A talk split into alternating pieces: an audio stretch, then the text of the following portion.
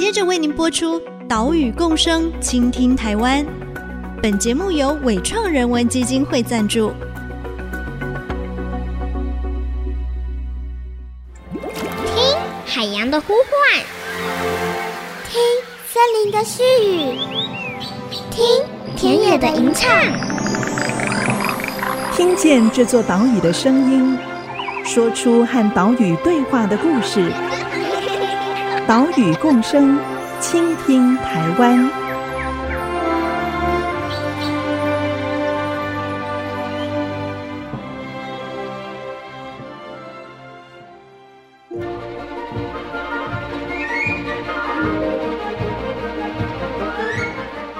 倾听岛屿的声音，挖掘环境的故事。大家好，欢迎来到岛屿共生，倾听台湾。我是袁长杰。我们的节目是在 IC 之音 FM 九七点五播出，每个礼拜三上午七点半首播。另外，也会把节目上传到 Apple Podcast、Google Podcast、Spotify 以及 KKBox。也请使用这些平台的朋友一定要按下订阅哦。另外，我们先前节目制作的高美湿地守护陆蟹行动的报道入围了华文永续报道奖。现在这个奖项正在进行人气作品票选，也请大家上网来支持。你认识珊瑚吗？你知道珊瑚是动物还是植物呢？其实珊瑚啊是不折不扣的动物哦。我们在一品店看到的珊瑚只是珊瑚的骨骼而已哦，那个啊是没有生命的部分。珊瑚有生命的部分是珊瑚虫，我们一般看到的一株珊瑚是有好几个甚至几十个珊瑚虫联合在一起构成的。而且虽然珊瑚虫是动物，但通常没有办法移动。这些珊瑚的群体形态也会随着不同的生长环境有千变万化的外形，有长得像树枝的，长得像石头的，还有长得像扇子的哦，非常有趣。今天我们要带你前往澎湖，我们来看海洋公民基金会他们正在进行的珊瑚体检和复育行动。我们现在就出发喽！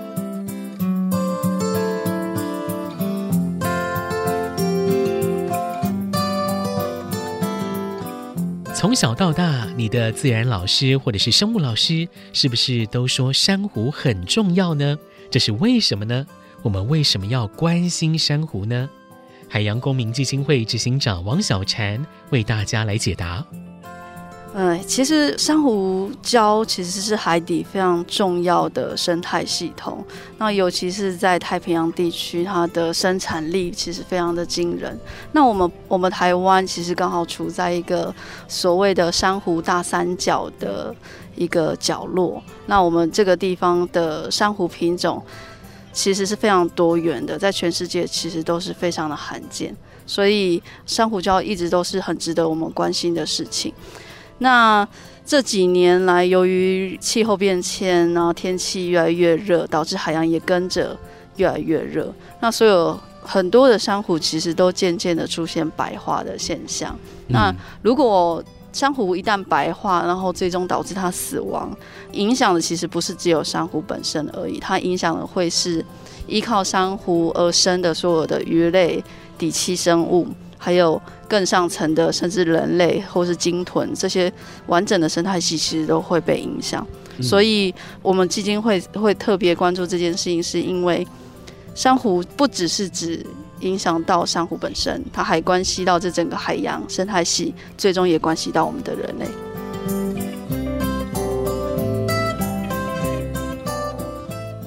珊瑚跟人类的生存是有关系的，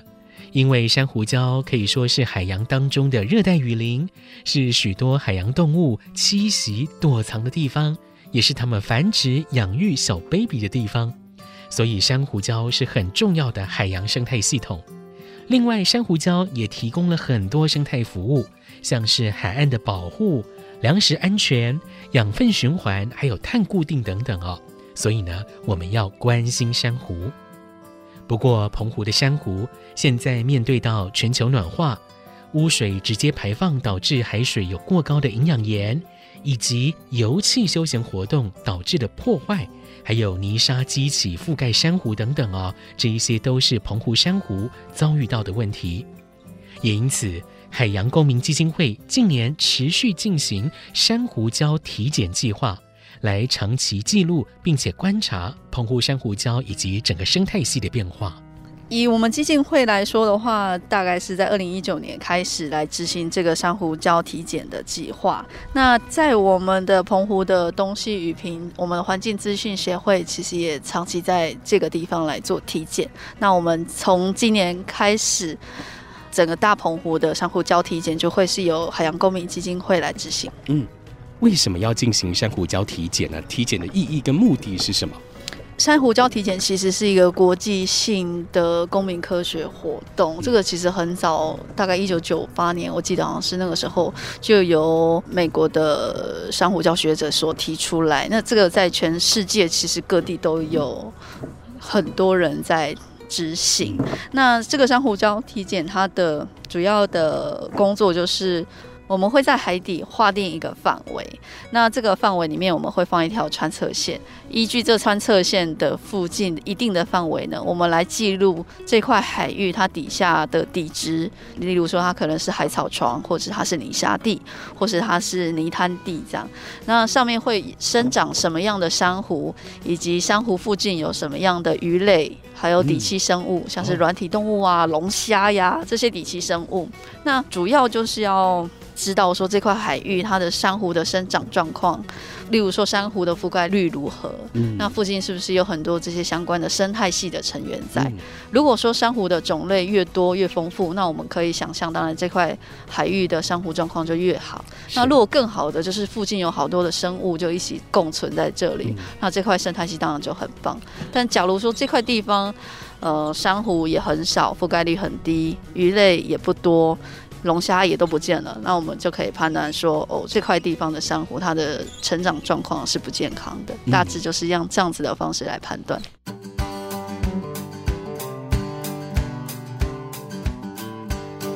台湾环境资讯协会是从两千零九年开始响应珊瑚礁体检基金会的行动，在台湾开始推动珊瑚礁体检，在澎湖这里就固定在东西屿平进行调查。海洋公民基金会是从二零一九年开始跟环境资讯协会合作，邀请澎湖在地关心珊瑚的潜水业者一起来进行珊瑚体检。当然，这些潜水员在做调查之前要经过培训哦。因为我们我们其实很感谢澎湖的很多潜水业者，因为老实说，海洋就是我们的生财工具，尤其是对这些潜水业者而言，只有海洋漂亮，他们才会有，说真的才会有财源，观光的客才会愿意来。所以其实我们有很多潜水业者，他对于我们珊瑚的状况其实都很关心。是，那我们。在去年我们决定要执行这个计划的时候，我们就已经都跟所有的潜水业者先讨论过，很多潜水业者都很愿意来参与我们这样子的工作。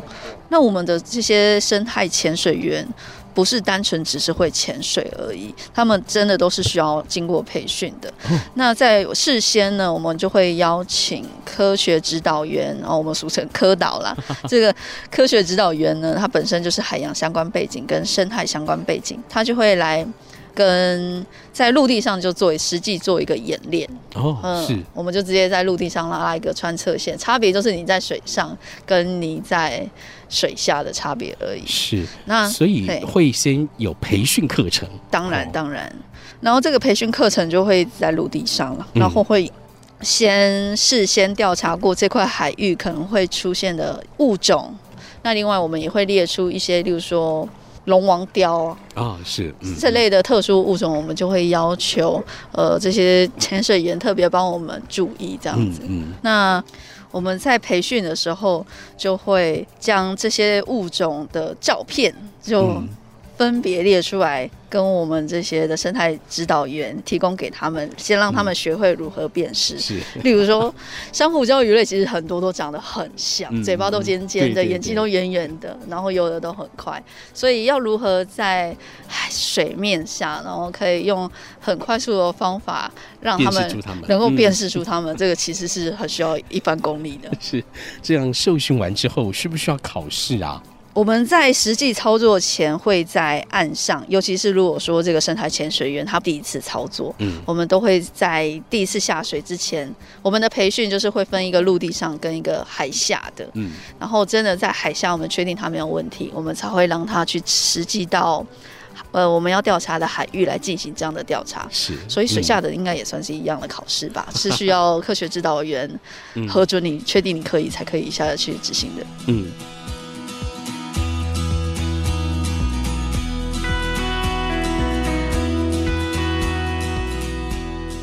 能够进行珊瑚礁体检的潜水人员，除了必备的潜水能力之外，生物的辨识能力也是一个关键。所以，这些潜水员志工都是需要经过培训的，而且所有的调查都会安排至少一位科学指导员来随队，确保调查操作跟数据的准确性。等一下，在下一段节目继续带你来看海洋公民基金会进行的珊瑚礁体检。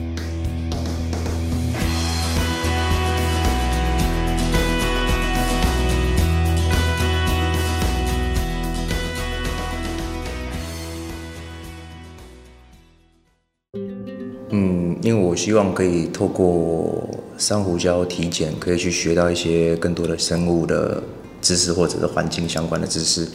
然后还有一些不一样的调查方法，这样子让我们在实际上在带客人的时候，我们有可以更多的应用在游客的宣导，或者是可以实际出一份力去留下更多的澎湖的数据，去提供给需要的一些单位或政府相关单位这样。IC 之音 FM 九七点五，欢迎回来，岛屿共生，倾听台湾，我是袁长杰。刚刚我们听到的是协助海洋公民基金会来进行珊瑚礁体检的潜水员陈恩婷，她的分享。她在澎湖的武德经营海洋途径这家潜水店。她啊，因为想要更认识珊瑚礁生态，所以就加入了珊瑚礁体检志工的行列。现在也已经是实习科学指导员了。今年体检完成之后，应该就会正式升为科学指导员。恩婷，他也为我们说明了珊瑚礁体检的操作过程。呃，我们通常体检的部分的话，会先召集志工，然后我们会先在行前会有一个志工的一个训练，因为我们体检下去会调查的东西，其实有第一个是鱼类的部分。然后第二组是调查底栖的生物，然后再来是第三组是调查底质，底质就包含珊瑚礁，对，所以变成说就是我们要需要先去行前让大家了解说我们需要去观察的记录的是哪一些物种，然后再来就是实际下水的时候分组，然后前面一开始行前的时候就会小测验，让大家知道说就是哎自己的弱点跟那个大概熟悉的一些生物是大概哪一些，对，然后我们会分那个比较适合的人选去做。比较适合的事情，这样。然后实际下水以后，会先去拉一个样线，然后样线拉完以后，会等几分钟去让环境的干扰降低，因为你拉线的时候，可能环境的生物就会害怕，会躲起来，所以要先等一阵子，让环境的那个生物比较。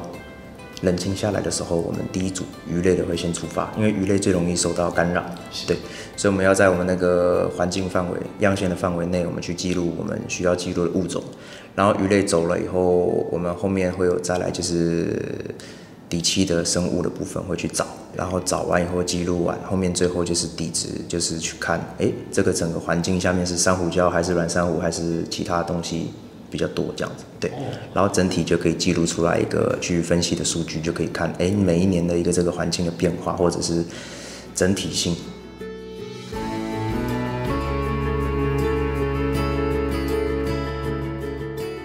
每一次珊瑚礁体检调查需要潜水员志工八个人来进行，两两一组，分成四组。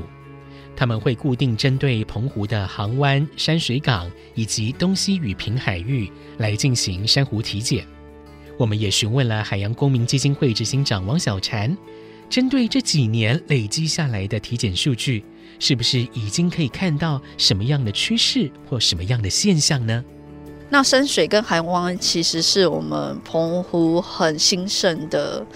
水域游憩的圣地，尤其是航湾，那个是现在大家如果你要来澎湖浮潜，一定要去的地方。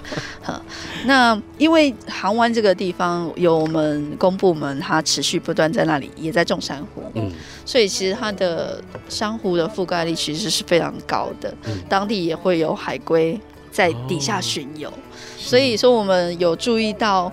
山水跟航湾由于有人为富裕的关系，所以整体来说，珊瑚覆盖率是逐步有在上升，缓步在上升的，确实是有。但是我们还是注意到一些问题，就是因为人为的油气的行为，还是会很容易造成珊瑚有一些断枝，或者是因为有些人在水下可能比较紧张，所以。那个挖斜梯的特别的猛啊，就会有很多泥沙覆盖在珊瑚上面。那这些对于珊瑚其实也是一个不良的环境。所以，我们目前整体而言，嘛，宫本岛的体检状况是有逐步改善，就是珊瑚覆盖率确实越来越好。那但是还是有一些小隐忧，这个可能需要大家一起来配合。那至于南方四岛呢，在二零二零年，我们的调查状况其实是非常好的，因为毕竟它是一个国家公园。但是在今年。就是二零二二年，我们今年的四月回去调查，发现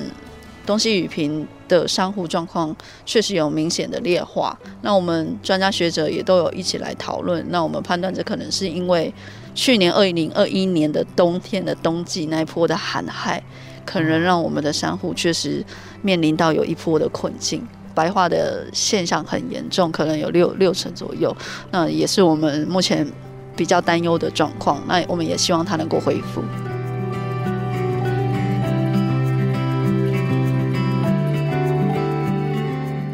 虽然调查显示航湾以及山水港东侧的珊瑚覆盖率都提升了，但是今年也发现到航湾的珊瑚断枝状况非常明显，这可能是跟我们的油气活动有关系。至于山水港东边也有大量的泥沙淤积。这是不是会影响到珊瑚生存呢？也值得持续关注。另外，这两个地方的指标性鱼类还有无脊椎动物记录的种类不多，也显示整体生态系功能可能不够健全。另外，我们也请教执行长，二零二零年这一年啊，台湾有发生大规模的珊瑚白化现象，那么澎湖的状况怎么样呢？二零二零年的时候，那波的珊瑚白化确实在当年度有明显看到珊瑚白化的现象，但是在澎湖相对来说，其实并没有台湾那么严重。那我们的澎湖的南方四岛国家公园其实是一个很特殊的位置。嗯，当初它会被划设为南方公园，其实就是因为二零零八年那个时候，全世界也是有一波严重的大暖化。那那个时候，我们发现南方四岛由于它特殊的地理环境跟海流，即使是附近的海域的珊瑚都已经白化，但南方四岛的珊瑚还是维持得不错。所以就是在那个契机之下，我们有这样的发现，才会将东西雨平还有东西极划设为我们的国家公园，因为这块地方它能够抵抗气候变迁的温度暖化，所以它可以成为一个物种。保存的种源库，当其他地方都破坏的时候，这个地方还留了下来。所以南方四岛一直以来其实都维持在一个相当不错的状态，所以我们才会特别担忧今年的状况，就是二零二一年为什么反而是南方四岛的珊瑚出现了如此严重的白化的现象？这是我们也后续要不断去追踪的一个问题。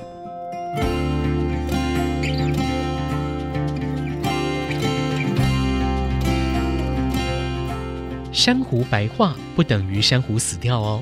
白化指的是因为外在环境的改变，让珊瑚的共生藻离开珊瑚。这一些共生藻就是珊瑚有这么多五颜六色的原因。所以，如果共生藻离开了，那么就只剩下透明的珊瑚虫还有骨骼。好，珊瑚这时候看起来就会是灰白色的，也就是我们说的白化。这时候，珊瑚虫是还不会马上死掉的。如果环境变好了，珊瑚还是可以重新接收这些共生藻，慢慢的来复原。但如果长期白化下去，珊瑚就会慢慢的衰弱，走向死亡。所以，白化可以说是珊瑚发出的求救讯号。除了澎湖东西雨平的珊瑚白化，其实台湾的珊瑚状况整体来说是在劣化的啊，加上了今年夏天海水温度又比较高，可能会助长本岛的珊瑚白化现象，这也是我们必须继续来关心的。像是恩婷，她就在带领游客潜水的过程中，适度的加入跟珊瑚保育有关的议题。呃，我们的话行前的时候，我们会去建议客人说怎么去防晒。然后，如果是防晒乳这些的话，那以前的议题就是这个东西怎么影响对珊瑚礁或环境怎么影响，我们也会去介绍，让客人了解。那他们之后，我们希望他们可以去避免，对，或者是去改善他们之后的行为，这样。然后在水里面的时候，我们会借由水下的手写板去介绍生物。所以有一些游客他有兴趣的时候，他出水面还会再继续询问我们这些东西。那我们就会在这个时候去慢慢的增加，就是看聊天内容，我们怎么去。导入我们的一些环境的一个议题，去提醒他们这样子，然后或者有些游客他来了以后，可能水里面看到垃圾，或者他把澎湖这边的海域跟其他地方比，他上来有时候会 argue 说，哎，为什么刚看到珊瑚很很少，或珊瑚颜色很单调之类的，那我们就会去。刚好可以带入这些议题，去让他们知道说，哎，其实环境是什么状况会导致这样之类的，这样，或者是这边以前的一些比较大的事件，像是寒害或什么关系，我们就让他们知道说，哦，其实环境有什么状况，然后他们听完，希望可以后面就是可以去一样去调整或者是分享这样子，对，嗯。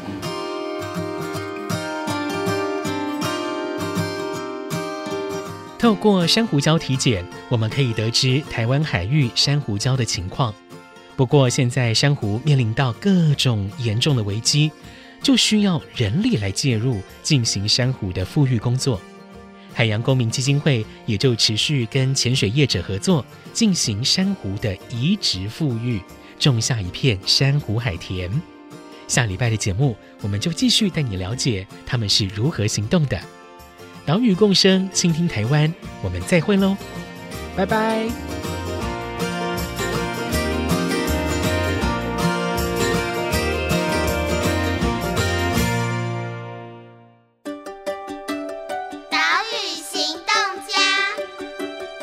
我是海洋公民基金会执行长王小婵。海洋公民基金会一直都在种植珊瑚，那因为珊瑚是我们很重要的生产者，也是我们环境很重要的一份子。那我希望大家可以跟我们一起来支持污水下水道的工程，避免陆地上的污水排入海洋，来避免海洋污染。你的一小步会让海洋变得更美丽。